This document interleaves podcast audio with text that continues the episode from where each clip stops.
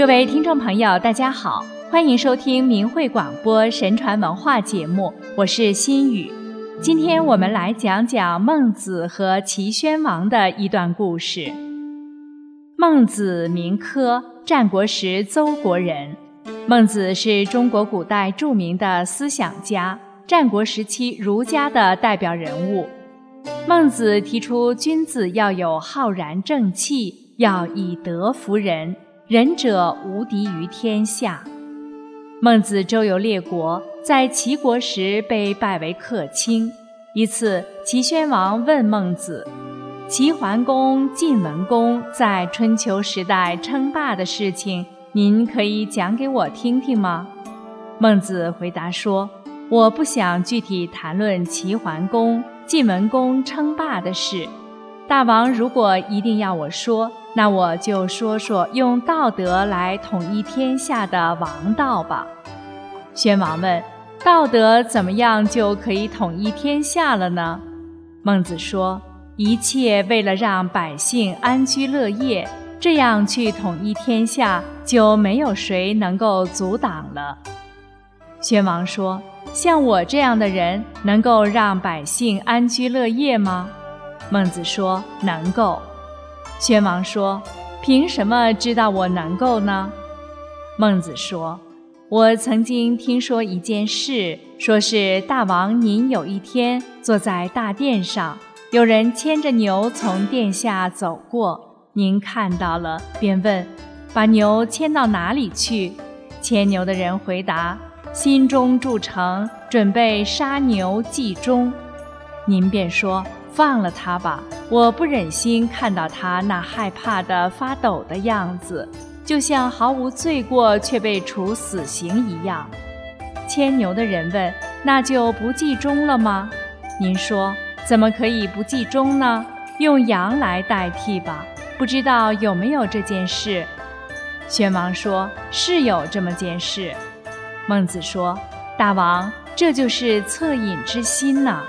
凭大王您这样的人心，就可以统一天下了。老百姓听说这件事后，都认为您是吝啬，我却知道您不是吝啬，而是因为不忍心。”宣王说：“是，确实有老百姓这样认为。可是我们齐国虽然不大。”但我怎么会吝啬到舍不得一头牛的程度呢？我实在是不忍心才这样做的。孟子说：“大王也不要责怪百姓们认为您吝啬，他们只看到你用小的羊去代替大的牛，哪里知道其中的深意呢？何况大王如果可怜无辜，那牛和羊又有什么区别呢？”宣王说：“是啊，我也说不出所以然，但我绝不是吝啬。老百姓这样认为，的确有他们的道理啊。”孟子说：“没有关系，大王这种恻隐之心正是仁慈的表现。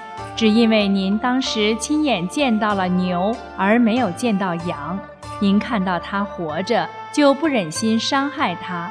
其实羊和牛一样是可怜的。”孟子又接着说：“然而对于百姓而言，如今大王您的恩惠能够施及在禽兽身上，却偏偏不能够施及在百姓身上，为什么呢？好比您有能够举起三千斤的力量，却拿不起一根羽毛；视力能够看得清秋天毫毛的末梢，却看不见摆在眼前的一车柴草。”百姓感受不到您的恩泽，当然要说您吝啬了。大王，您不用道德来统一天下，是不愿意做，而不是做不到。宣王说：“不愿意做和做不到有什么区别呢？”孟子说：“要一个人把泰山夹在胳膊下跳过北海，这人告诉人说我做不到，这是真的做不到。”要一个人为老年人折一根树枝，这人告诉人说：“我做不到，这是不愿意做，而不是做不到。”大王现在不是属于把泰山夹在胳膊下跳过北海的一类，而是属于为老年人折树枝的一类。古代的圣贤之所以能远远超过一般人，没有别的什么，不过是善于推广他们的善行罢了。孟子继续说：“大王不想做的原因是，现在您的最大欲望是想征服天下，称霸诸侯，并没有把百姓的利益放在首位。但是如果想用武力来满足自己称霸天下的欲望，不但达不到目的，反而会招致祸害。您考虑考虑吧，难道真要发动全国军队将士，冒着生命危险去和别的国家结下仇怨，给百姓带来灾难，这样您的心里才痛快吗？宣王说：“不，我为什么这样做心里才痛快呢？我只不过想实现我心里的最大愿望啊。”我没想到事情竟有这么严重，经您这么一说，我才明白了。孟子说：“以百姓之乐为乐的，百姓也会以君主之乐为乐；以百姓之忧为忧的，百姓也会以君主之忧为忧。能跟天下同乐，跟天下同忧，做到这步而不能实行王道仁政的。”简直不可能，使远方的人来归附，近处的人们安居乐业，天下的百姓都拥护您、爱戴您，这样的局面，您难道不愿意吗？宣王听了，很高兴地说：“您的主张不错，我不妨试他一试，希望您能辅佐我达到目的。”这里。孟子以齐宣王不忍一牛之心，循循善诱，向其阐述了王道，最终使其心悦诚服。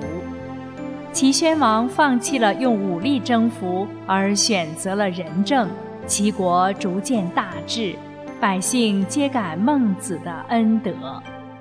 孟子主张君主应该行仁政，他认为。君主只要将自己的仁德推广，所谓“老吾老以及人之老，幼吾幼以及人之幼”，由爱护自己的家人到爱护国民，就是仁政。推行仁政的具体措施是行王道，要使人民富足，百姓安乐，人民自然拥戴君主。国家自然富强安定。其实，现代西方国家所推行的民主、自由、法治的理念，是中国传统文化中古人所推崇的仁政王道无法实施后退而求其次的结果。为了避免统治者行暴政，为了能让百姓安居乐业，随着社会的发展。在西方国家，就出现了用民主选举的方式选出可以代表百姓利益的人管理国家。这虽然无法保证执政者从内心里行仁政，但至少用法律和制度对执政者加以约束。所以有人说，西方国家对自己的国民非常好。这是一个民主国家的执政者能够得以执政的前提和基础。反之，一个专制独裁的体制和政权，不管其宣传的如何好听，为人民服务，代表人民的利益，云云，其本质都是维护其自身的利益。为了维护自身的利益而拼命要抓住利益集团的统治地位。这样的执政者，他们从本质上是与民为敌的。所以，对于今天的中国人，要清醒地认识到这一点。只有真正复兴中华神传文化，只有复苏良知，回归善念，抛弃恶党，明辨是非，中华民族才有光明的前途，我们自己才有美好的未来。听众朋友，今天的节目时间又到了，心语感谢您的收听，下次时间再会。